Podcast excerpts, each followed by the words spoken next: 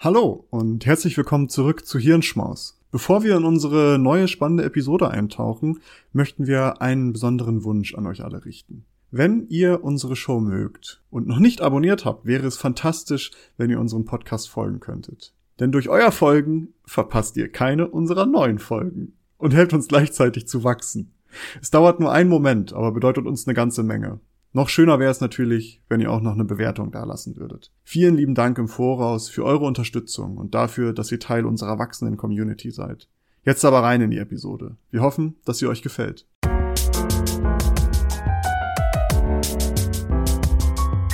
Hallo und herzlich willkommen zu einer neuen Ausgabe des Klugschwätzer Podcasts. Wie jede Woche treffen sich hier Maurice und meine Wenigkeit Nils und wir sprechen über wissenschaftliche Themen bzw. Themen aus dem großen Bereich der Wissenschaft und der Gesellschaftsthemen, mehr oder weniger. Es ist ja ein bisschen vermischt mittlerweile. Diese Woche hat Maurice uns wieder was vorbereitet und damit gebe ich auch direkt weiter an dich, Maurice. Was hast du uns mitgebracht? Ja, wir reden heute über etwas, was äh, uns kaum betrifft. und du wirst gleich merken, warum, weil wir reden heute über, naja, Attraktivität, sagen wir es mal so. Maurice, ich finde dich unfassbar attraktiv. Ich dich natürlich auch, aber es ist manchmal, manchmal ist man ja so selber, wollte ich gerade sagen, manchmal ist man ja so verblendet, ne? Ähm, ich möchte heute tatsächlich über Attraktivität reden und vielleicht erstmal ganz grundlegend, was empfinden wir eigentlich als attraktiv? Gibt es da irgendwie Hinweise zu oder ähnliches? Es lässt sich natürlich nur schwer wissenschaftlich feststellen, weil so ein Ästhetikempfinden ist halt mehr, mehr fühlen als wissen, sage ich mal. Es gibt aber so ein paar Hinweise, was wir, warum wir Dinge, also zum Beispiel Kunst, warum wir das schön finden. Es gibt einmal eine neurologische Komponente, also zum Beispiel, wenn Menschen schöne Kunst, zum Beispiel Musik hören oder ein Gemälde sehen, wird das Emotions- und Belohnungszentrum im Gehirn äh, stimuliert. Und die Intensität dieser Stimulation ist dabei abhängig von der Intensität der empfundenen Schönheit. Da besteht also eine, ein kausaler Zusammenhang. Interessanterweise trifft auch das Gleiche bei Mathematikern zu, wenn die eine schöne Gleichung oder Formel sehen. Mhm. Ähm, oh. Dann sind sie, dann wird das Belohnungssystem und das Emotionssystem bei denen ausgelöst. Oh, schon T. Pythagoras. Guten Tag. Oh, hier das Delta ist so schön gesetzt. Diese Kurve und, äh, in der 3. Aber neben dieser neurologischen Komponente gibt es halt auch so ein, äh, gibt es generell das Bedürfnis nach Symmetrie. Also etliche Studien haben herausgefunden, dass wir Menschen kulturell und geografisch unabhängig Symmetrie bevorzugen. Also dass wir Formen schöner empfinden, je symmetrischer die sind. Ja, super. Je mehr Sinn die machen. Dann bin ich raus. Meine Körperhälften sind so unsymmetrisch, wie sie nur sein können. Das ist wirklich dann bin ich raus. Ja, aber hier, hier geht es ja auch generell erstmal um Dinge, also zum Beispiel äh, geometrische Formen oder ähnliches, weil okay. Die Begründung dahinter ist auch ein bisschen, das fällt uns leichter, das zu verarbeiten, weil das dann halt schneller kognitiv ja, verarbeitet werden kann mhm. und nicht so viel Hirnschmalz benötigt. Neben der Symmetrie bevorzugen wir aber auch häufig Durchschnittliches. Also zum Beispiel hat eine Studie herausgefunden, dass wir durchschnittliche Hunde und Vögel schöner finden, anstatt diese Extremen, sage ich mal, und auch durchschnittliche Uhren schöner finden. Also, dass wir jetzt nicht die Bling Bling Iced Out mit Diamanten besetzte Uhr durchschnittlich äh, schön finden, sondern dass wir eher vielleicht zu der Casio Casio-Uhr mit normalen Formen, sage ich mal, tendieren. es scheint also ein generelles Bedürfnis nach irgendwie Symmetrie und Durchschnitt da zu sein. Casio ist ja auch sexy ohne Ende. Ja, klar. Aber diese Erkenntnisse über dieses Schönheitsempfinden in Bezug auf Dinge lässt sich halt auch auf, auf Menschen übertragen. Und auch da ist es so, dass neurologisch das Emotions- und Belohnungssystem aktiviert wird, wenn wir schöne Gesichter sehen, beispielsweise.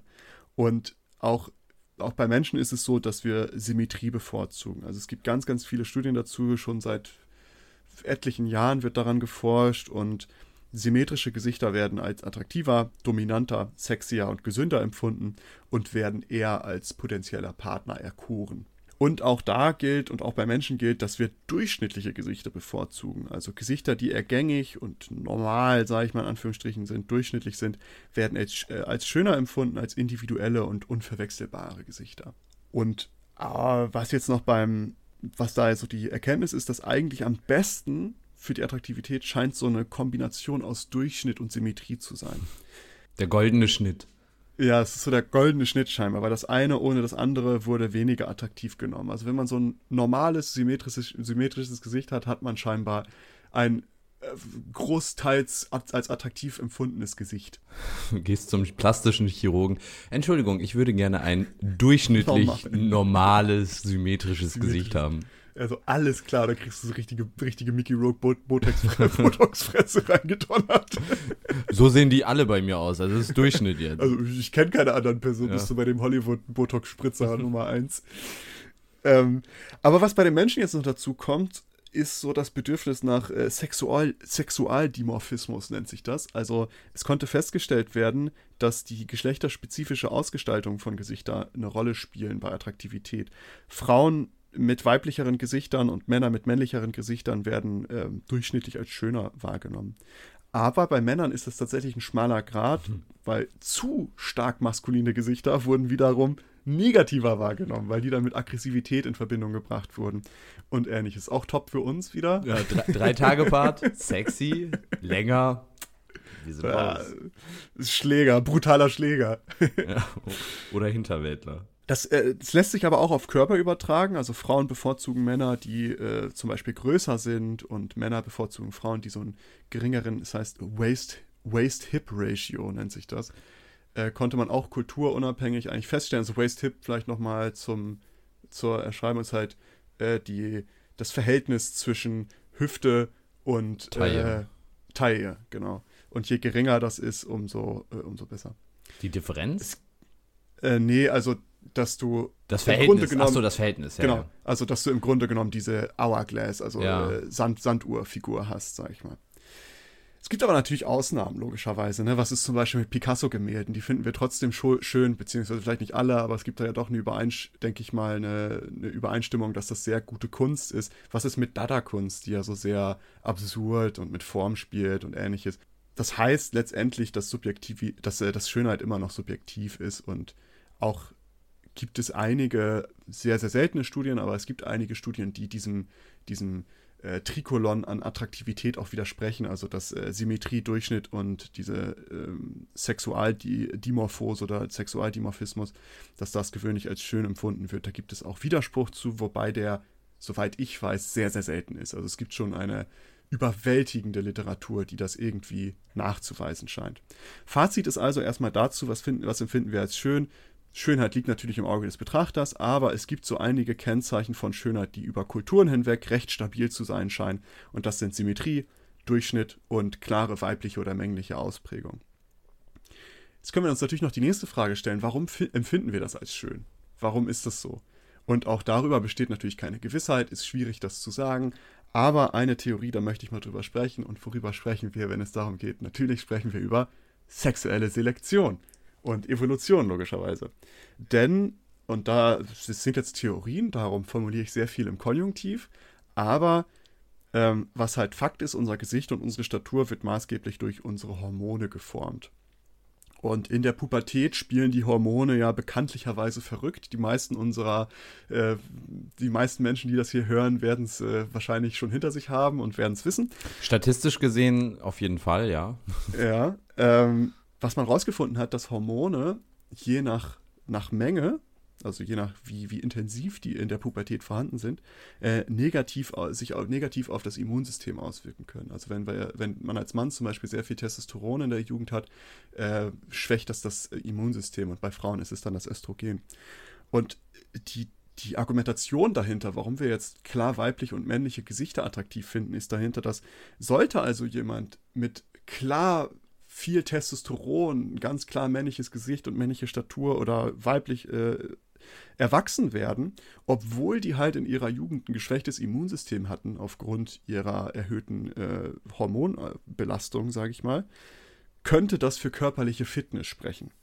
Also klar weibliches, männliches Gesicht oder Körper wird demnach als attraktiv wahrgenommen, da das gegebenenfalls Gesundheit signalisieren könnte. Ja, okay. Dass man das halt schon Korrelation, aber Kausalität Darum sage genau, ich, ja, alles, was ich jetzt sage, ist sehr viel konjunktiv. Das sind so die Theorien, die es dazu mhm. gibt, Hypothesen. Ähm, es gibt aber noch so ein paar andere Dinge, die das unterstützen. Also zum Beispiel ist es so, dass, ähm, dass diese Theorie dadurch unterstützt wird, dass Frauen während ihres Zyklus, also wenn sie, wenn sie besonders fruchtbar sind, äh, fühlen sie sich durchschnittlich besonders zu sehr maskulinen Männern hingezogen. Dies könnte wiederum daran liegen, dass unterbewusst kein Langzeitpartner gesucht wird, sondern nur ein Partner, der gute Gene beitragen kann. Auch könnte natürlich immer wieder. Ne? Wieder der Konjunktiv. Ähm, das Gleiche lässt sich auch auf, die, auf das Bedürfnis von Mann zu Frauen mit, mit Waist-Hip-Ratio übertragen, weil auch da wurde festgestellt, dass, ähm, dass dieser Waist-Hip-Ratio gegebenenfalls die Fruchtbarkeit und potenziellen Gebärerfolg signalisieren könnte. Und das könnte erstens äh, dadurch unterstützt werden, dass Frauen zum Beispiel, die, die einen sehr äh, niedrigen Waist-Hip-Ratio haben, also eher diese Hourglass-Figur haben, haben regelmäßiger ihren Zyklus und sind demnach an, anfälliger für Schwangerschaften, also dass das halt irgendwie so ein evolutionärer Zusammenhang sein könnte. Und dieser Waist-Hip-Ratio lässt auch darauf schließen, wie viel Kinder eine Frau schon bekommen hat.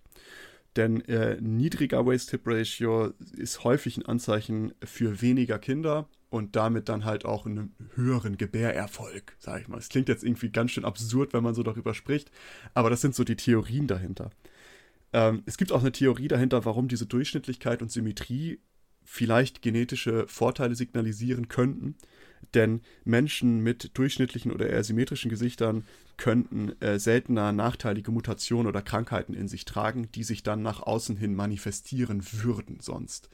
Das heißt, wenn du ein Durchschnittsgesicht hast, hast du so das, das, das Beste aus dem Durchschnitt, sage ich mal. Also du bist so, bist eigentlich, bist weder perfekt, weder extrem schlecht, sondern du bist halt Durchschnitt, das ist halt gut und das zeigt sich dann halt auch in deinem Gesicht und in deiner Statur, dass deine, dass deine Gene gut sind. Ist okay, kann man machen. Ja, kann man machen, ist durchschnittlich, reicht. Also, wie gesagt, das sind Theorien, es gibt dazu keine genaue Erkenntnis, aber ich wollte trotzdem mal kurz drüber reden. Es scheint aber schon so zu sein, dass dieses Schönheitsempfinden und Bedürfnis sehr tief in uns verankert ist, weil es gibt zum Beispiel eine Studie, die hat herausgefunden, dass wir nur Millisekunden brauchen, um Schönheit zu bewerten. Mhm. Da hat man halt Menschen hingesetzt, da wurden Gesichter ganz kurz, also wirklich nur Millisekunden angezeigt und die mussten dann diese Gesichter bewerten, ohne die halt wirklich gesehen zu haben, also wirklich ausführlich und gründlich. Und äh, die Bewertung, die die dann zu dieser Schönheit abgegeben haben, stimmte eigentlich im großen Teil mit der Bewertung überein, die halt andere Menschen abgegeben haben, die sich diese Person halt richtig angucken konnten. Ich habe auch übrigens dazu noch auch eine, ich weiß nicht, die hast du vielleicht auch gefunden, die Studie, äh, gesehen, dass das auch sehr ähm, universal ist. Wir haben ja gerade auch gesagt, dass es ähm, individuell ist, was man attraktiv findet, aber Schönheit als bei Menschen zu definieren, ähm, haben die auch mit einer riesigen Studie, also riesigen Testmenge gemacht, also an Menschen. Und am Ende fiel es, glaube ich, zu 90 Prozent Übereinstimmung, wenn sie sagen, objektiv ist dieser Mensch schön oder mhm. nicht. Und da waren sich fast alle einig. Also äh, auch da war auch immer nur ganz kurz gezeigt. Und dann mussten die halt sagen, ist der Mensch schön oder nicht. Und da waren, war auch so eine hohe Übereinstimmung. Ja.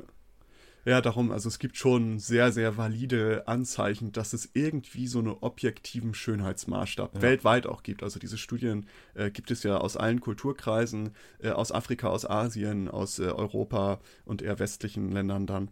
Ähm, was halt auch dafür spricht, dass es so einen objektiven Schönheitsstandard gibt, ist, dass schon Babys, konnte man auch schon, Babys schauen lieber in Gesichter, die allgemein als schön wahrgenommen werden.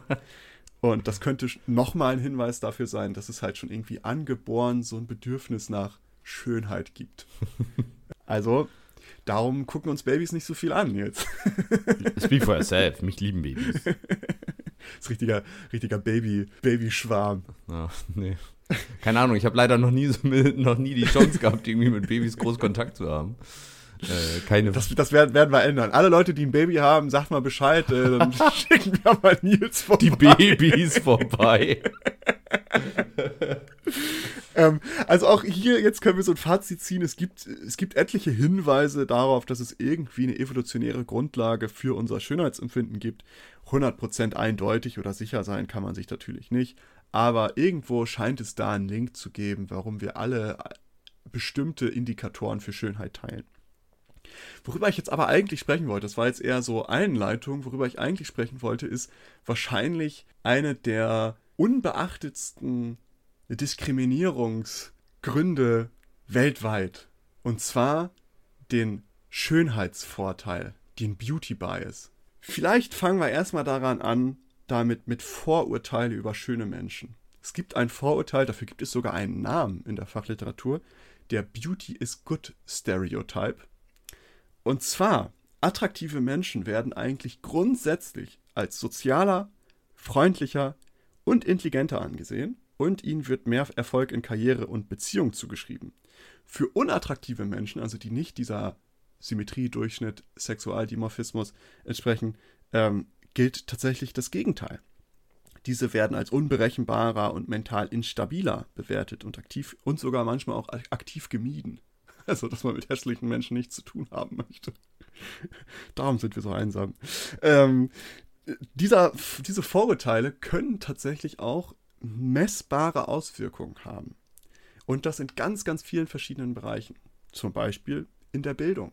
Attraktive Kinder oder attraktiven Kindern wird von Lehrern mehr Intelligenz, mehr Interesse an Bildung und mehr akademisches Potenzial zugeschrieben. Das kann auch dazu führen, dass attraktive Menschen oftmals bessere Noten erhalten. Das ist besonders bei Frauen in Colleges der Fall. Und was man auch gemacht hat, man hat mal wieder, über solche Studien haben wir schon viel geredet, man hat einen Essay dahingelegt, der komplett gleich war, mit halt verschiedenen Fotos von den Leuten, die es geschrieben haben. Und wenn diese Essays von attraktiven Menschen geschrieben wurden, also wenn ich attraktive Menschen jetzt sage, spiele ich auf das, was wir vorhin im Anfang der Episode festgelegt haben, darauf spiele ich dann an. Diese Essays, sobald die von attraktiven Menschen geschrieben wurden, wurden als signifikant besser bewertet als dieselben Texte von unattraktiven Autoren. Also, dass der Stil besser war, der Inhalt war besser, es wurde alles besser bewertet. Ist es auch so, dass attraktive Menschen im Schnitt ein ganzes Jahr mehr akademische Bildung genießen? Also auch äh, da bevorteiligt werden. Es gibt auch Vorteile im Sozialen.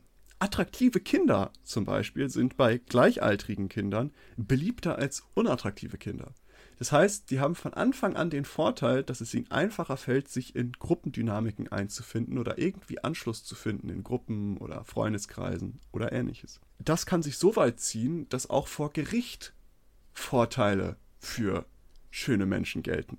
Attraktiven Menschen wird durchschnittlich weniger Schuld zugeschrieben und sie bekommen kürzere Haftstrafen als unattraktive Menschen. In einigen Fällen sind es sogar vier oder fünf Jahre weniger Haftstrafe für gleiche Straftaten. Jo. Da haben sie es damit so, äh, haben sie halt im Grunde genommen so Gerichtsverhandlungen simuliert und dann mussten da halt so eine Jury darüber abstimmen, wer kriegt jetzt welche Strafe. Und die attraktiven Menschen bekamen in einigen Fällen fünf Jahre weniger. Ähm, ebenso werden unattraktiven Tätern werden, äh, wird mehr Gefahr zugeschrieben. Sie werden als uneinsichtiger wahrgenommen, was auch dazu führt, dass deren Rückfallgefahr höher eingeschätzt wird, was wiederum zu häufigeren Forderungen nach lebenslanger Sicherheitsverwahrung für unattraktive Menschen führt. Es ist komplett absurd, oder? Das ist, und es ist super unfair. Also. Ja, und äh, das geht noch weiter, also auch in der Karriere. Also wirklich äh, beruflichen Erfolg zeigt sich das. Schöne Menschen werden häufiger zu Bewerbungsgesprächen eingeladen und auch bevorzugt, bevorzugt eingestellt, bekommen schnellere Aufstiegschancen und verdienen meist auch besser. Äh, unattraktive Menschen verdienen bis zu 5 bis 10 Prozent weniger als der Durchschnitt und attraktive Menschen äh, verdienen circa 5 Prozent mehr als der Durchschnitt. Nur weil du gut aussiehst und diesem objektiven oder diesem durchschnittlichen Schönheitsempfinden entsprichst. Unattraktive Menschen werden auch für gleiche Vergehen oder für gleiche schlechte Bewertungen, die es irgendwie in der Personalakte äh, gibt, häufiger gefeuert. Auch ein interessanter äh, Zusammenhang, den man irgendwie zeigen konnte, war, dass schöne CEOs häufig dazu führen, dass die Unternehmensbewertung höher ist. Ja, guck dir an, was aus PayPal geworden ist, seitdem sich Elon Musk die Haare nach vorne wieder transplantieren hat lassen. Alles besser. Aber bei Zuckerberg, weiß ich nicht, vielleicht haben wir auch so ein, so ein äh, so eine Bevorzugung für Lizard-Menschen, für Echsenmenschen und Roboter. Ja, aber Facebook geht ja den Bach runter, also Facebook selbst. Ja. Die müssen sich ja, ja alles dazu kaufen, was noch funktioniert. Also, wir können also feststellen, es gibt durch alle Bereiche hinweg klare Vorteile für attraktive Menschen. Attraktive Menschen haben es in vielen Bereichen viel, viel einfacher. Und insgesamt wird deswegen oder sind attraktive Menschen deswegen auch weniger einsam, weniger ängstlich, sind populärer, sozial versierter, also können besser mit anderen Menschen umgehen, sind glücklicher, mental stabiler und sexuell erfahrener als unattraktive Menschen. Who would have thought? Aber all das andere ist ja schon krass, dass du nur wie halt dein Gesicht ist bestimmt oder halt auch dein Körper bestimmt darüber, wie, also nicht 100% und, ne, ist ja klar, aber es ist halt ein, schon ein Faktor, wie dein Leben sich entwickelt. Ja. es tut mir wirklich sehr leid, Ihnen mitteilen zu müssen, Sie haben eine Depression, weil Sie hässlich sind. Sie haben eine Hässlichkeitsdepression. Mhm. Gibt es aber auch Nachteile für Schönheit? Ist ja auch so eine Frage. Aber ein Punkt, den ich noch, du hattest vorhin gesagt, hübschen Menschen wird nachgesagt, sie wären intelligenter. Mhm. Das finde ich interessant, weil wenn man sich mal so die, die Popkultur anguckt, dann sind die intelligenten Nerds ja in der Regel nicht die Models. Fand ich auch interessant, weil gerade wenn wir daran denken, dass wir diese ganzen Blondinenwitze haben und äh, ja, ja. Ken und Barbie-Jokes, die es halt irgendwie gibt, was ja so das, diese schönen Zahnpasta-Lächeln, so dieses, wo ja, man auch so genau. sagt, ein bisschen dümmlich. Fand ich auch interessant, aber tatsächlich scheint es da irgendwie einen Zusammenhang zu geben, dass Menschen die halt als kompetenter irgendwie wahrnehmen, als intelligenter. Wobei, vielleicht ist das auch auf dieses ähm, durchschnittliche Schön, also dieses ja. tatsächlich schön empfinden und nicht dieses äh, äh, aufgesetzte. Ja, und Püppchen oder beziehungsweise genau. dieses ähm, Macho-Püppchen, Schönheits. Genau, dieses über, also was man sonst, dieses zu bunt und dieses zu krass ja. äh, Schöne was man so im Reality-TV sieht, wenn man, was weiß ich, Love Island guckt oder sowas. Wer auch immer das tut. Oder wer auch immer sowas guckt. Da kenne ich Ahnung, niemanden. ähm, aber gibt es auch Nachteile für Schönheit? Das war ja so, wir haben ja jetzt über sehr, sehr viele Vorteile gesprochen, aber Sie ist auch vergänglich. Nachteile? Sie ist vergänglich. Ähm, das stimmt allerdings, aber es ist ja so, dass es zwar irgendwie die Annahme besteht, dass Schönheit positive Eigenschaften mit sich bringt, aber es ist eigentlich nicht ein wirklicher Indika Indikator für zum Beispiel bessere Leistung oder höhere Intelligenz. Und dies kann tatsächlich zu ernsthaften Problemen führen, wenn zum Beispiel eine Stelle ausgeschrieben wird, wo eine bestimmte Kompetenz erwartet wird und man geht einfach davon aus, dass diese Person das jetzt hat. Man äh, besetzt diese Stelle mit dieser Person und diese, diese Menschen, diese schönen Menschen werden ihren Stereotypen nicht gerecht. es sind so komplette Dummbratzen, kriegen überhaupt nichts auf die Reihe. So, wir dachten, du hast es drauf. Dabei siehst du doch so gut aus. Da gibt es diesen tollen Song aus 2012 mit 28.000 positiven und 38.000 negativen Bewertungen. Hot Problems von Double Take, die sich diesem großen Problem auch schon mal in der Kunst angenommen haben. Das, das siehst du. Es gibt auch tatsächlich einen Fall, habe ich auch gelesen in der Recherche. Es gab, ich glaube, in Amerika war das bei der Citibank. Ähm, da wurde eine Frau gefeuert, weil sie zu schön war. Denn zu viel Schönheit ist auch nicht gut. Zu viel, je attraktiver eine Person ist, umso egozentrischer kann diese wahrgenommen werden. Also es gibt auch irgendwo eine Grenze. Äh, und die wurde dann gefeuert, weil sie too hot to, ich glaube, das war immer so die Überschrift, weißt du, too hot for Citibank. Aber äh, geht das rechtlich? Also. Äh, in Amerika geht einiges, was Kündigung angeht. Ne? Oh, das ist ja das Absurde, die haben ja so wenig Kündigungsschutz, aber ich glaube, sie ist da rechtlich gegen vorgegangen und konnte dann auch ein bisschen was, also konnte da, glaube ich, eine sehr gute Abfindung rausholen und auch gute Publicity für sie. Und die sieht halt auch echt gut aus, also muss man auch wirklich sagen. Objektiv ist, hat der. Objektiv betrachtet ist das Schönheitsforscher so Person, Maurice. Wo man sagt, ich bin jetzt Schönheitsforscher, ich gucke mir das mal genauer an ja. und äh, die war, ist tatsächlich eine sehr gut aussehende Frau gewesen oder immer noch. Ich weiß nicht, wie lange das jetzt her ist. Ah, okay. Äh, aber was, was ich ja jetzt, äh, was wir ja gemacht haben, jetzt vor, vor kurzem, wir haben auch auf Instagram eine kleine Umfrage gestartet, um mal zu schauen, wie unsere Follower und Followerinnen äh, Schönheit bewerten und ob sie auch diesem Beauty-Bias unterliegen. Und ja. da haben wir zum Beispiel eine Umfrage gemacht, da habe ich zwei Gesichter von, von einem Mann reingepostet und da ging es darum, dass ähm, man sich vorstellen sollte, man ist jetzt, man muss jetzt jemanden einstellen und da liegen jetzt zwei Bewerbungen auf dem Tisch und die sind komplett identisch, nur das Foto ist unterschiedlich. Hast du die noch irgendwo, dass man sich die vielleicht nebenbei aufmachen kann? Sind die auf äh, Instagram in der Story History oder sowas? Äh, das kann ich, ich hinterlege das mal in der, in der Story History, das könnt ihr dann da mal schauen. Ähm, aber zu, äh, dann könnt ihr das hier parallel mal mit. Genau, das ist, glaube ich, dann ein bisschen ja. leichter. Genau, auf Klugschwätzer Podcast bei Instagram, da findet ihr uns. Dann könnt ihr hier parallel mal mitgucken. Aber zumindest, da lagen halt zwei Bewerbungen liegen auf dem Tisch komplett identisch, nur das Foto ist unterschiedlich. Und das ist einmal ähm, derselbe Mann mit einer bisschen schieferen Nase und jetzt nicht so ganz symmetrisches Gesicht und einmal der Mann mit einem sehr symmetrischen Gesicht. Sonst sind diese Gesichter eigentlich gleich. Also man sieht, dass es eigentlich das gleiche Gesicht ist, nur es gibt da so einige graduelle Unterschiede. Und da ist es tatsächlich so, dass 69% aus dem Bauch heraus für das symmetrische Gesicht gestimmt haben. Die haben gesagt, ja, diesen Typen den würde ich lieber einladen. Obwohl sonst alles gleich ist, nur das Aussehen war anders. Eine ähnliche Frage, die ich dann noch gestellt habe, war, welcher Person schreibt ihr mehr Erfolg in Karriere und Beziehung zu? Und da habe ich dann kein symmetrisches Gesicht mehr genommen, sondern Durchschnittsgesichter. Das waren zwei Frauen. Das war einmal ein Gesicht, was aus drei Gesichtern zusammengesetzt wurde und ein Gesicht, was äh, aus zwölf Gesichtern zusammengesetzt wurde. Das heißt, man hat so versucht, so ein Durchschnittsgesicht zu erschaffen. Und auch da ist es so, dass 62% dem Durchschnittsgesicht mehr Erfolg in Karriere und Beziehung zugesprochen haben. Der dritte, die dritte Umfrage, die wir dann noch gemacht haben, war, ging es darum, dass man sich vorstellen sollte, man sitzt jetzt bei einer Gerichtsverhandlung und es gibt, es sind die gleichen Indizien liegen vor, die gleichen Beweise vielleicht, aber die Schuld ist noch unklar. Und da sollte man dann entscheiden, welcher Frau man eher glaubt, dass sie unschuldig ist. Und da habe ich dann auf Weiblichkeit, habe ich geguckt, inwiefern Weiblichkeit Auswirkungen darauf hat, wie man das wahrnimmt.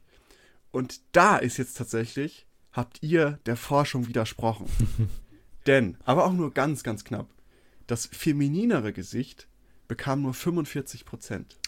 Mensch. 45 Prozent haben nur geglaubt, dass äh, das feminine Gesicht unschuldig ist. Das war aber das, wo das so ein bisschen, also wo es nur dieses Gesicht war, ne? wo das so mit weißem Hintergrund?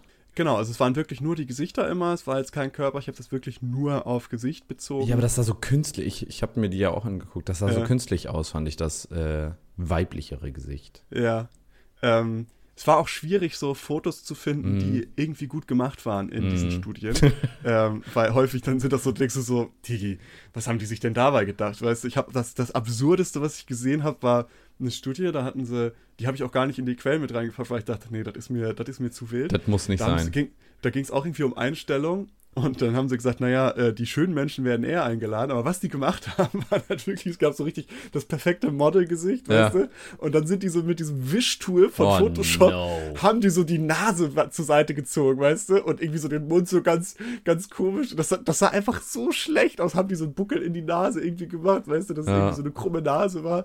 Und ich dachte mir so, das sieht so schlecht aus. Und ich hätte auch die schöne Person gewählt, nicht weil die andere Person hässlich ist, sondern weil das einfach so schlecht gefaked irgendwie war. Wissenschaft auf Wish bestellt, war? Ja, ja, genau. Das war dann so, ja, das wollen wir mal untersuchen. Hat irgendjemand von euch Ahnung von Photoshop? Und war so der, der Praktikant aus der hinteren Reihe. Ja, ich habe damit mal mit dem Wischtool habe ich schon mal gearbeitet. genau, oder wir, wir schön, wir werden voll diskriminiert. Lass doch jetzt endlich mal eine Studie machen, die auch das zeigt, dass wir auch lieber gewählt werden. Hot Girl Problem. Dass, dass wir Hot Girl Problems. Ähm, aber ja, es ist also interessant. Also die, ähm, die mit unserer kleinen Umfrage ist natürlich nicht repräsentativ, aber nee. unter unserer Insta-Followerschaft ist es so, die Symmetrietheorie haben wir nachweisen können, die Durchschnittstheorie haben wir nachweisen können, das mit dem Sexualdimorphismus konnten wir nicht wirklich nachweisen. Also vielleicht ist jetzt der Umschwenker da und wir stehen eher auf maskuline Frauen und auf feminine Männer. wer weiß. Wer weiß das schon. Ähm, aber in diesem, äh, da möchte ich auch noch mal ganz kurz, ich habe noch ein paar, äh, ich habe noch zwei weitere Umfragen dabei gehabt, wo es dann nicht mehr um Menschen ging, sondern um Tiere und Pflanzen. Darüber sprechen wir in der nächsten Episode, die sich an diese Episode ein bisschen anschließt thematisch. Also da bleibt das dran. Und auch nochmal an alle Leute, die uns noch nicht, die das hier hören sollten, uns noch nicht auf Instagram folgen, folgt uns da gerne. Äh, ich würde das gerne in Zukunft häufiger machen, dass wir so ein paar wissenschaftliche Thesen mit euch zusammen austesten, ob die auch bei euch Bestand haben, weil ich das eigentlich ganz spannend finde, dass man so in der, in der, in der echten Welt zu schauen. Ähm, und je mehr Leute daran teilnehmen, umso akkurater und interessanter wird es natürlich. Darum auch hier nochmal die Empfehlung, folgt uns da gerne, wenn ihr auch gerne an diesen Real-Life-Test mitnehmen, äh, teilnehmen wollt. Und folgt uns auch gerne auf Twitter, wenn ihr gerne so Science-Input haben wollt. Da posten wir manchmal interessante Sachen. So, das noch dazu. Aber jetzt noch abschließend möchte ich noch zu etwas kommen, was vielleicht nicht so eine ganz schöne Auswirkung von diesem Beauty Bias. Also es ist ja generell nicht eine schöne Auswirkung, dass halt unattraktive Menschen darunter irgendwie leiden, dass sie unattraktiv sind. Aber es gibt noch eine andere Seite davon. Und zwar ist es ja jetzt offensichtlich geworden, dass, dass, dass Schönheit oder Attraktivität Vorteile haben kann. Und demnach ist es auch nicht verwunderlich, dass Menschen gerne attraktiv sein wollen. Hm. Und wir, das sehen wir ja sowieso schon, dass ja die ganze Beauty-Industrie enorm riesig ist. Mhm. Also auch für Männer kommt es ja immer mehr, was man vielleicht vor zehn Jahren noch nicht hatte, aber auch für Männer gibt es ja jetzt Gesichtscreme, Nagelcreme, Bartwachs, Bartfärbemittel, Haarfärbemittel. Es gibt ja alles. Und bei Frauen ist es ja generell schon seit seitdem ich denken kann, so, dass es ja die Beauty-Industrie einen sehr, sehr großen Einfluss auf, auf Menschen hat und auf Schönheitsempfinden und auch die Werbung, die da halt mit reinspielt und so weiter und so fort. Äh, das geht dann so weit, dass laut einer Umfrage würden circa zwei Drittel der Menschen, die daran teilgenommen haben, lieber einen schlechteren Charakter oder eine kognitive Beeinträchtigung in Kauf nehmen, als unattraktiv zu sein. Also sie wären lieber attraktiv, Dumm und, ähm, dumm und schön. Als ja, die werden lieber dumm und vielleicht sogar kognitiv beeinträchtigt, also irgendwie ja, irgendwelche Probleme da haben. Äh, und schön anstatt unattraktiv und vielleicht äh, die Person, die ein Mittel gegen Krebs oder gegen Ebola oder was auch immer, keine Ahnung, die eine Impfung gegen Corona findet. Äh, da wären sie lieber attraktiv. 33 Prozent wären lieber äh, schön als intelligent und beruflich erfolgreich. Ist aber auch interessant, weil, wenn du schön bist, hast du den beruflichen Erfolg ja eh in der Tasche. Naja. Darum ist es ja egal. Kannst du ja sagen, nee, nee, beruflichen Erfolg brauche ich nicht, Intelligenz brauche ich auch nicht. Gib mir mal nur die Schönheit, damit bin ich dann zufrieden und dann genießt du halt die ganzen Vorteile, die damit kommen mit der Schönheit.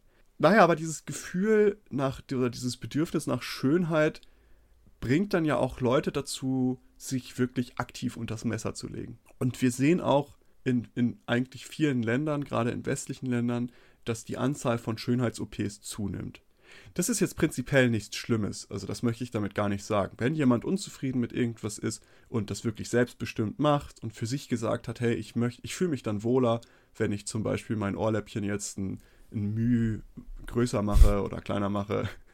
Das ist so verbreitetste Schönheits-OP, wissen wir Ich wollte gerade sagen, man kennt das Ohrläppchen. Ja. Das hängt, kennt es nicht. Das, die Schleppohrläppchen oder die, die Mikro-Ohrläppchen wenn man irgendwie zu viele Tunnel getragen hat in seiner wilden Jugend und dann plötzlich so ein, ne, so ein, so ein Riesenohrläppchen da flattern hat, da muss man mal kurz eine kleine OP machen. Ich kenne das auch, Aber, ich habe mal gehört, äh, ne, du kennst die Geschichte ja, äh, dass man sich die auch lö löchern lassen kann, die Ohrläppchen. Um, dass man sich die Löcher. Ja, um so einen Speed, äh, Speed-Tunnel zu bekommen, ohne dieses nervige Dehnen. Ach so, ja, stimmt, das ist auch gut mit, mit so einem, mit, mit einem so Tacker. Locher einfach, ja. einfach durch da, einfach rausgestanzt, so ein Loch. Ist auch ja, eine Schönheits-OP im Endeffekt. Das ist, im Grunde genommen ist das eine Schönheits-OP, ja.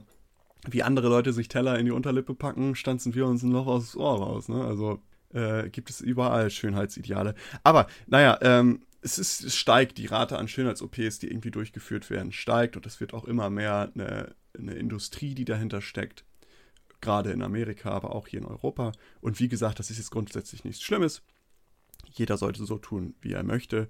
Ähm, doch es wurde tatsächlich gezeigt, dass einige Vorteile von Attraktivität oder Schönheitsvorteile auch durch Schönheits-OPs erreicht werden können. Denn Menschen nach OPs, also nachdem sie ich sage jetzt mal in Anführungsstrichen, attraktiver gemacht wurden, wurden eigentlich schlagartig als sozial versierter, freundlicher und vertrauenswürdiger wahrgenommen. Also all das, was eigentlich vorher den attraktiven Personen vorbehalten war. Sagen wir jetzt mal, äh, um das ganz krass zu formulieren. Äh, andere, einige andere Studien zeigen auch, dass die Lebensqualität nach solchen OPs besser ist, also dass Menschen sich oftmals glücklicher, weniger ängstlich, zufriedener und mental stärker fühlen.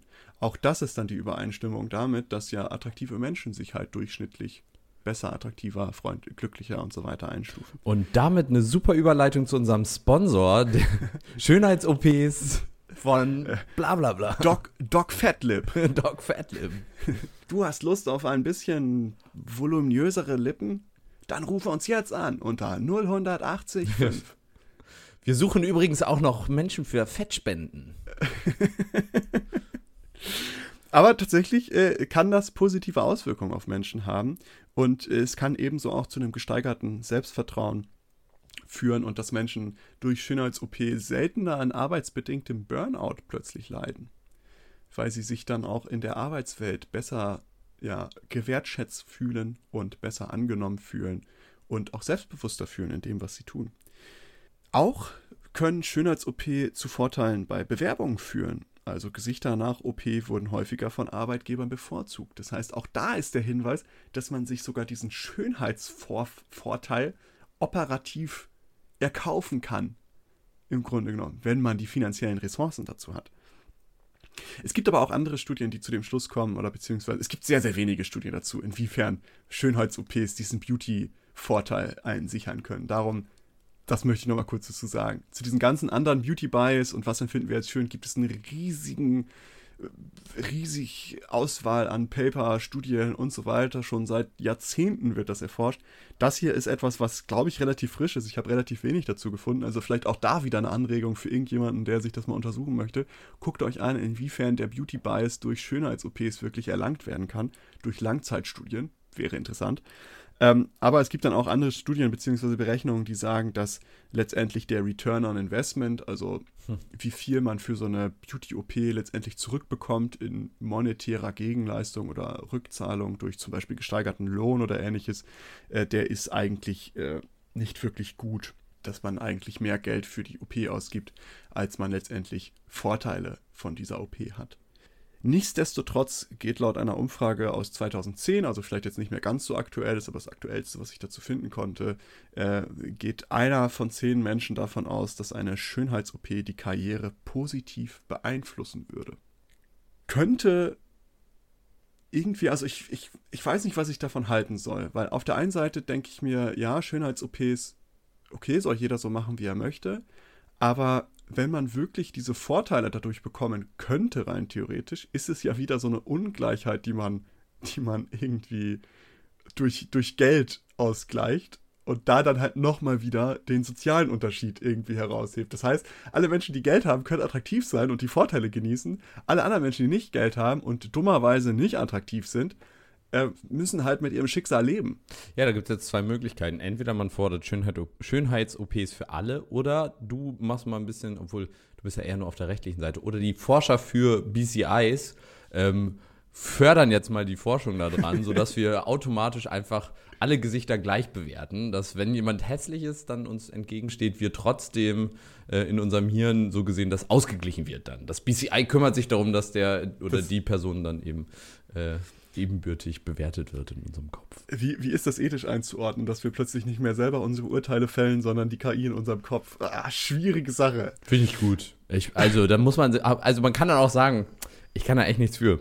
War meine BCI. Das Sorry. Stell dir vor, man hat das so, man hat so, irgendwann hat man so einen Chip im Kopf und der beseitigt alle Diskriminierungen, die es da gibt, weißt du? Und du hast dann irgendwann die, wenn du die Menschen siehst, siehst du, du siehst nicht mehr, was für eine Hautfarbe die hat, was das für ein Geschlecht ist. Es ist halt einfach nur noch so ein Blob. du siehst nicht, ob die Person schön ist. Du hörst die Stimme. Wir haben ja auch mal eine Folge gemacht über Stimmen. Mhm. Stimmen haben ja auch eine große Aus, äh, Auswirkung auf, wie man wahrgenommen wird. Wir sehen ähm, alles nur noch wie in der Matrix. Genau, man sieht eigentlich nur noch so ein, weißt du, alles ist nur noch verzerrt, alle sehen irgendwie nur noch aus wie so ein Blob-Schleimhaufen und es hört sich auch alles gleich an. Es ist nur so. ja, ist doch schöne neue Welt, oder nicht? Ja. Ähm, was halt auch ein Grund dafür, also was, was halt auch interessant ist, dass in einigen Studien konnte nachgewiesen werden, dass unattraktive Menschen sich häufiger sehr, sehr viel attraktiver einschätzen als sie wirklich sind. Also, dass die Selbstbewertung zur Attraktivität selten mit der Bewertung von anderen übereinstimmt. Also da hat man wirklich Leute, das ist auch wieder so eine Studie, wo ich so denke, Alter, ist doch, ist doch herzzerbrechend. Oh ja. Stell dir vor, du gehst da rein und sagst, ja, bewerte mal deine Schönheit. Ich sag so, oh ja, eigentlich. Eine 3. Oh, eine 3, wirklich, du denkst, du bist eine 3. Oh shit. Ah, wir haben 80 Leute gefragt und die haben gesagt, dass du eine Minus 3 bist, du hässliches Stück. Ja, ähm, nee, aber weißt du, du setzt dich dahin, bewertest das so, ja, ich glaube, ich bin so eine 8 oder so eine 7 oder was weiß ich, weißt du, so ein bisschen besser als Durchschnitt und dann kriegst du so die harte Keule von irgendwie 80, 90, 100 Leuten, die so sagen, naja, ist eher so eine 3. Boah, das ist schon oh. hart, ja. Aber vielleicht ist es ja sowas, was wir unbewusst, wollen wir uns gerne schöner machen oder wollen wir gerne schöner sein, weißt du, dass dieses Bedürfnis danach schön zu sein, weil wir alle wissen, dass das irgendwie vorteilhaft ist, schön ist, schön zu sein, dass es irgendwie vorteilhaft ist, streben wir alle danach und bewerten uns auch gerne mal schöner, als wir eigentlich sind, um uns irgendwie die Illusion dazu aufrechtzuerhalten, dass wir zu diesem, zu dieser, zu dieser Schönheitsgarde gehören. Nee, ich finde eigentlich, wenn man sagt, für sich genommen, ich bin schön, ähm, ich bewerte mich persönlich als schön, spricht ja eigentlich nur dafür, dass man mit sich vollkommen im Reinen ist oder dass man zumindest mit sich zufrieden ist. Und an sich halte ich das sogar nicht mal für verwerflich. Und ich glaube auch, dass ja. die ähm, Selbstwahrnehmung, dass man die nochmal getrennt von der, ähm, von der, von der Bewertung, wie man andere Menschen an, als Schönheit bewertet, weil ein wichtiger Unterschied, wenn wir uns dann nochmal diese evolutionäre Komponente angucken. Wir werden uns selten als Fortpflanzungspartner aussuchen. Es ist theoretisch möglich, als Frau sich selbst fortzupflanzen. Also es ist sehr, sehr schlecht, also es würde zu starken Beeinträchtigungen des Kindes führen, aber es ist ja theoretisch möglich.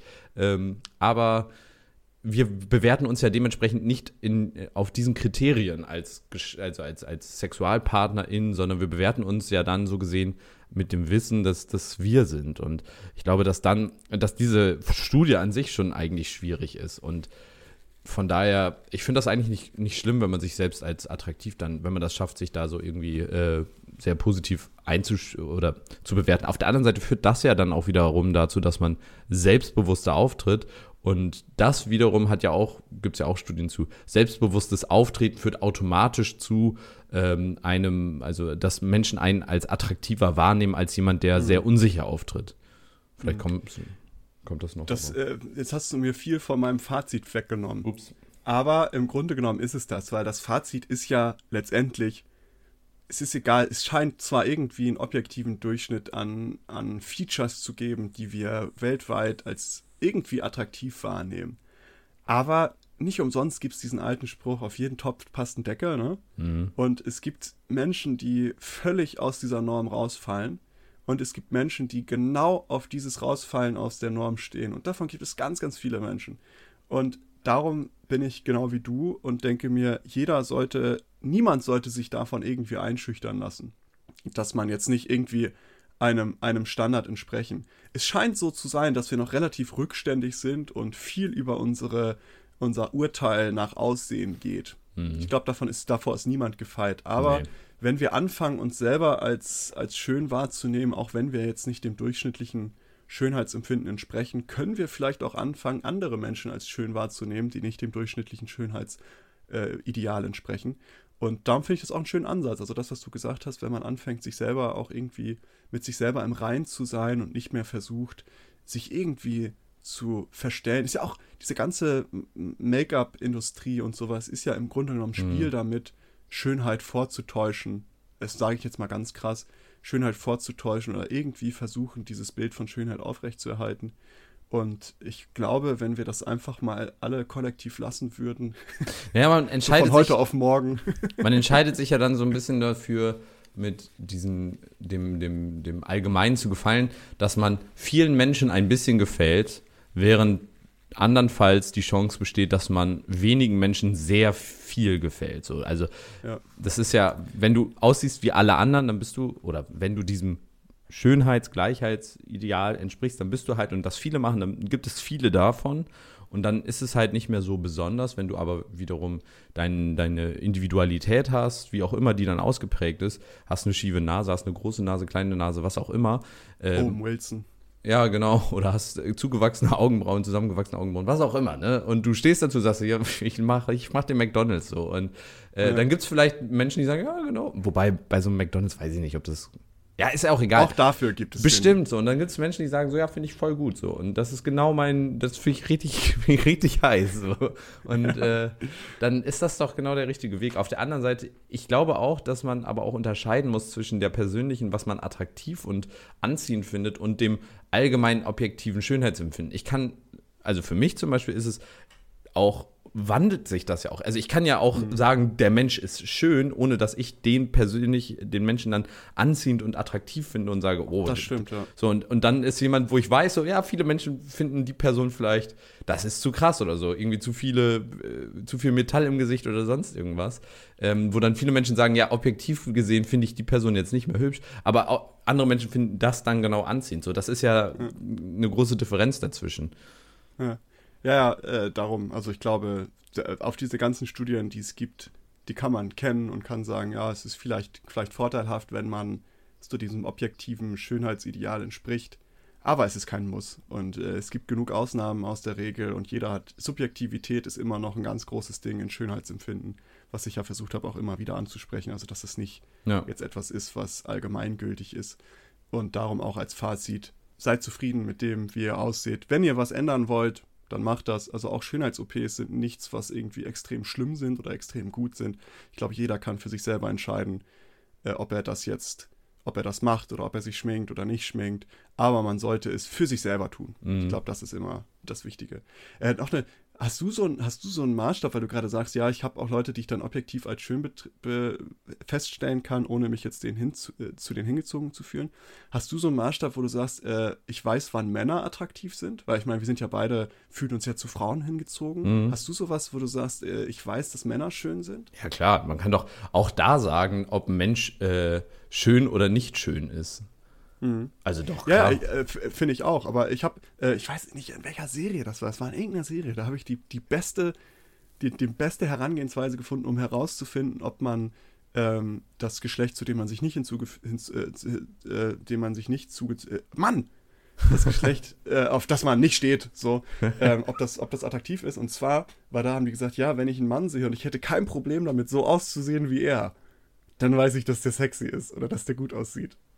Weißt okay. du, das ist, ich habe das mal probiert, so ich bin so durchgegangen, habe mir das mal angeguckt, dachte so, oh, ich hätte kein Problem, so auszusehen wie der. Und habe ich mal so rumgefragt und habe gesagt, ja, ist das, ist das ein attraktiver Kerl? Und so, ja, gut aussehen. Und äh, ich glaube, das ist, äh, das ist so mein Maßstab, um zu wissen, ob Männer gut aussehen. Ich habe mir noch nie Gedanken darüber gemacht, ob ich aussehen wollen würde wie ein anderer Mann oder ein anderer Mensch. Aber das ist dann so, wenn du, wenn du kein Problem damit hättest, so auszusehen wie diese andere Person, spricht es ja dafür, dass die entweder A, besser aussieht als du nach deinem eigenen Empfinden oder mindestens genauso gut. Ich kann mir das gerade überhaupt nicht vorstellen, auszusehen wie jemand Probier's anders. mal aus. Nee, aber ich finde, also die Vorstellung, ich würde jetzt immer sagen, nee, möchte ich nicht. Ich möchte nicht aussehen wie die Person. Nee, möchte nicht aussehen wie die Person. Möchtest du nicht aussehen wie Johnny Depp? Nee. Oh. Aber Johnny Depp, äh, findest du, Johnny Depp ist äh, ein attraktiver Mann? Klar. Findest du, wie findest du Tom Hardy? Kennst du Tom Hardy? Ja, Tom Hardy ist Findest ein attraktiver Mann. Voll, oder? Ähm, warte mal, wer ist denn nochmal äh, äh, im Moment hier der, der ähm, Deadpool gespielt hat? Wie heißt der nochmal?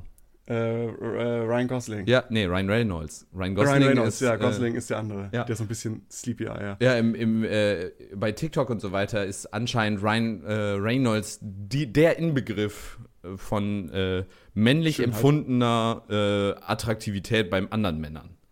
Achso, das finde ich jetzt zum Beispiel gar nicht. So Ryan Reynolds würde ich jetzt nicht sagen, dass der für mich jetzt persönlich, dass ich sagen würde, das ist ein attraktiver Typ. Ja, weiß ich nicht. Würde ich schon, doch, ich würde schon sagen, dass es ein attraktiver Mann ist. Aber siehst du, da sehen wir wieder, Schönheit ist subjektiv. Ja. Zumindest bei Tom Hardy. Ja, vor allen Dingen, wenn, wenn man äh, diese sexuelle Komponente dabei nicht hat, dann bewertet man ja, ja offensichtlich noch mal ganz anders. Ja. Aber äh, interessant, gut, äh, wir haben, glaube ich, heute genug über Schönheit geredet. Äh, ich hoffe, es hat euch gefallen. Wie gesagt, bleibt euch selber treu. Was würdest du zu Bud Spencer sagen als letzte Frage? Ähm, ich, ich weiß nicht, ob ich ihn schön finde, aber ich würde gern mit ihm kuscheln. du willst mit ihm kuscheln? ja, der, der wirkt so, so weich, so, so, so wie so ein Teddybär, wo man sich so reinlegt als kleines Kind. Okay. Das ist so ein riesen Teddybär. Ja, okay, okay, okay. ja. Ja, aber ich glaube, Terence Hill wäre der attraktivere von den beiden. Also, das heißt, ich glaube, da ist eher so diesen blauen Augen. Ja, nee, ich wollte mal, ist jetzt das Erste, was mir dann eingefallen ist, als ein äh, extrem männlich, also weil er sehr groß, sehr behaart, sehr hm. dick ist, äh, dachte ich mir so, äh, das mal, ob das da auch, weil ich frage mich jetzt auch, also, mich wird, da würde es mich zum Beispiel nicht stören, so auszusehen wie er. Aber ihr habt ja auch viel Übereinstimmung. Dankeschön. Okay, äh. damit beenden wir die heutige Folge. ähm, ja, in diesem Sinne, bleibt euch selber treu. Äh, versucht nicht irgendwelchen anderen Leuten zu gefallen, sondern nur euch selbst. Und dann werden die Vorteile, die andere nur durch ihre Schönheit bekommen, bei euch auch durch eure Leistung und durch euren Charakter kommen. Und äh, in diesem Sinne würde ich dieses Thema abschließen, aber natürlich nicht ohne eine Abschlussfrage diese Episode schließen. Und Warte, vielleicht noch ein Abschlusstipp. Falls ihr PersonalerInnen ja. seid, stellt nur noch die hässlichen Menschen ein. Wir müssen ja. da jetzt ein neue, neues Movement machen. Ein Herz für die hässlichen Menschen. Ähm, lass, mal, lass mal hässlichen Quote in Vorstellungen. Ja, genau. Oder irgendwie so hässlichen Einstellungsquote. Und da muss aber erstmal festgelegt werden, was hässlich ist. Uiuiuiui, ui, ui, ui. da kommen wir aber in Frauen, Menschen mit Beeinträchtigung und hässliche Menschen werden bevorzugt eingestellt. Und mit Migrationshintergrund. Muss man das jetzt auch? Steht das auch immer Das weiß ich nicht. Achso. Keine Ahnung. Aber dann haben wir alles abgehakt. Oh, das sind bold Moves. Da gibt es bestimmt schon dann Leute, die jetzt triggert. Was ist mit Transmenschen? Was Ach ist so, mit, ja. wenn du alles sagst, da bist du gefährlich. Vieles ist damit abgedeckt. Ja, ähm, alles, da kann man ja alles dazu nehmen, ne? Aber ähm, alle Menschen werden bevorzugt eingestellt. alle Menschen werden. Damit, damit können wir niemandem auf den Schlips treten. äh, in, in, diesem Sinne, äh, dann aber äh, zur Abschlussfrage, völlig losgelöst von Attraktivität du kannst jetzt mit Fingerschnips, kannst du so Experte auf einem Fachgebiet werden oder auf irgendwas. Hast du da so ein Bedürfnis, wo du sagst, das würde ich echt gerne richtig gut können oder richtig gut wissen? Ja, ich muss, also ich glaube, es wäre, wenn ich jetzt was anderes sage als mein Forschungsthema, ähm, ah, okay. dann sollte ich mir okay, vielleicht was Neues überlegen. Äh, tatsächlich wäre das wahrscheinlich auch. Ich wäre gerne Experte für das, was nach meinem Forschungsgebiet nach dem, was ich jetzt gerade erforsche, was danach kommt, so dieses Artificial General Intelligence, aber schon, so dass ich schon die Lösung dafür so gesehen habe. Mhm. Äh, und überschreib, unterschreib, äh, beschreib das mal vielleicht für Leute, die jetzt nicht wissen, was Artificial General Intelligence ist, in drei Worten. Ich glaube, das hatten wir schon mal in. Das waren zu viele Worte. In, in so einer vorherigen. äh, ja, Mensch, also so diese KI aus Film, so wenn die wie Menschen sind. Ja, Wenn ich mal, die komplett selber entscheiden, was sie tun, Bewusstsein haben. Genau. So diese perfekte KI, so wie bei Terminator. Terminator. Ja. Terminator. Die, wie heißen die dann? I'll be back. Äh, ja, keine Ahnung. Doch, die, äh, wie heißt die? iNet, nee. Ach, draufgeschissen. Te äh, oh ja, ja. Ich weiß auch. Ja. Tenet? Nee. Nee. Nee, ist ja auch egal. Ja. Ähm, was wär's bei dir? Ich bin ja, was ich total gerne können würde, so in vollkommener Expertise, ist so richtig klugscheißerisch durch eine Stadt gehen zu können oder durch ein Museum und dann sozusagen, ah, das hier ist Jugendstil. Das müsste mm. so zwischen 18, was weiß ich, und noch was gewesen sein. Das sieht man vor allem anhand dieser schnörkeligen Stuck- Elemente, die an der Außenfassade angebracht wurden, äh, die dann häufig mit Goldversierung noch auf, weißt du, so, so Man kennt es, man kennt es. Du kennst es kennt. nicht? Ah, ah oh, mm, okay. okay. Oder so mm. durchgehen so, ah, ah, das hier ist ein, äh, ein eindeutiger Degas, der damals ganz stark beeinflusst von den ehemaligen, was weiß ich, weißt du. Ja, und dann solche und dann Witze, wo keiner mitlacht, aber was für, für solche Snobs dann total lustig. Das wäre wär dein Ding? Ja, also ich, das mit dem Snobben ist jetzt natürlich ein Spaß, aber ich würde das gerne schon, also das finde ich ja, ja, schon interessant, sowas zu, zu ah, war natürlich ein Spaß. Ja. Also das mit dem Spaß war ein Spaß. ähm, also das würde ich schon, schon gerne irgendwie manchmal wissen. Dann laufe ich das so durch die Gegend, gucke mir so Häuser an und denke so, boah, wann, wann, was ist denn das? Wann wurde das gebaut? Mhm. Wer hat das gemacht? Oder bei so Kunst und sowas. Das ist so eine unnötige Sache, weißt du, ich würde mir das nie so aneignen, weil dafür die Zeit halt nicht da ist. Aber wenn ich das jetzt durch so einen Fingerschnips haben könnte und so einfach Kunstepochen und Architektur und sowas, einfach das so, Kunstgeschichte einfach, weißt das du? Das wäre doch geil, eine App. vollkommenen eine App dafür, ja. wie, wie bei Pflanzenbestimmung. Du machst ein Foto dann so gesehen davon und die App sagt dir das dann alles und dann kannst du das so einfach vorlesen. Ja, das ist hier. Äh Hast so einen Knopf im Ohr, weißt Ja, genau. dann sprichst du das auch Siri, mal so wiederholen aus. bitte. Wiederholen. Ich hab's nicht verstanden. Eine Sekunde, ich kann das gleich weiter erzählen. Meine Expertise ist gleich wieder geladen. Ja, genau. Ist ja interessant, ne? man muss ja gar kein Experte mehr sein, so man kann sich einfach die dazugehörige App runterladen und dann hat sich das auch erledigt. Ne? Ja, Pflanzenbestimmung. Der Pilz, das, die App sagt 98% Wahrscheinlichkeit, der ist nicht giftig. Ja, dann immerhin. Rein damit. Rein damit. Rot und mit Punkten ja, genau. ist, glaube ich, immer gut. Ja, aber in diesem Sinne, äh, vielen lieben Dank, dass ihr bis hierhin zugehört habt. Folgt uns gerne auf jeglichen Social Media Kanälen, wie ich ja auch äh, schon innerhalb der Episode angesprochen habe. Da gibt es einige Dinge, die interessant sein, für, sind, sein könnten für euch. Und äh, folgt uns auch gerne auf Spotify, empfehlt uns gerne weiter, wenn das hier interessant für euch war. Und bis zum nächsten Mal, ihr lieben Menschen. Tschüss, tschüss. Tschüss. Danke, dass ihr diese Episode komplett gehört habt. Solltet ihr uns hier noch nicht folgen, würden wir uns sehr freuen, wenn ihr unseren Podcast abonniert und bewertet. Wir stecken viel Arbeit in dieses Projekt und freuen uns über jedes Feedback. Folgt uns gerne auch auf Instagram und oder Twitter, wenn ihr absolut nichts mehr verpassen wollt. Links dazu findet ihr in der Episodenbeschreibung. Danke für den Support, hoffentlich bis zum nächsten Mal.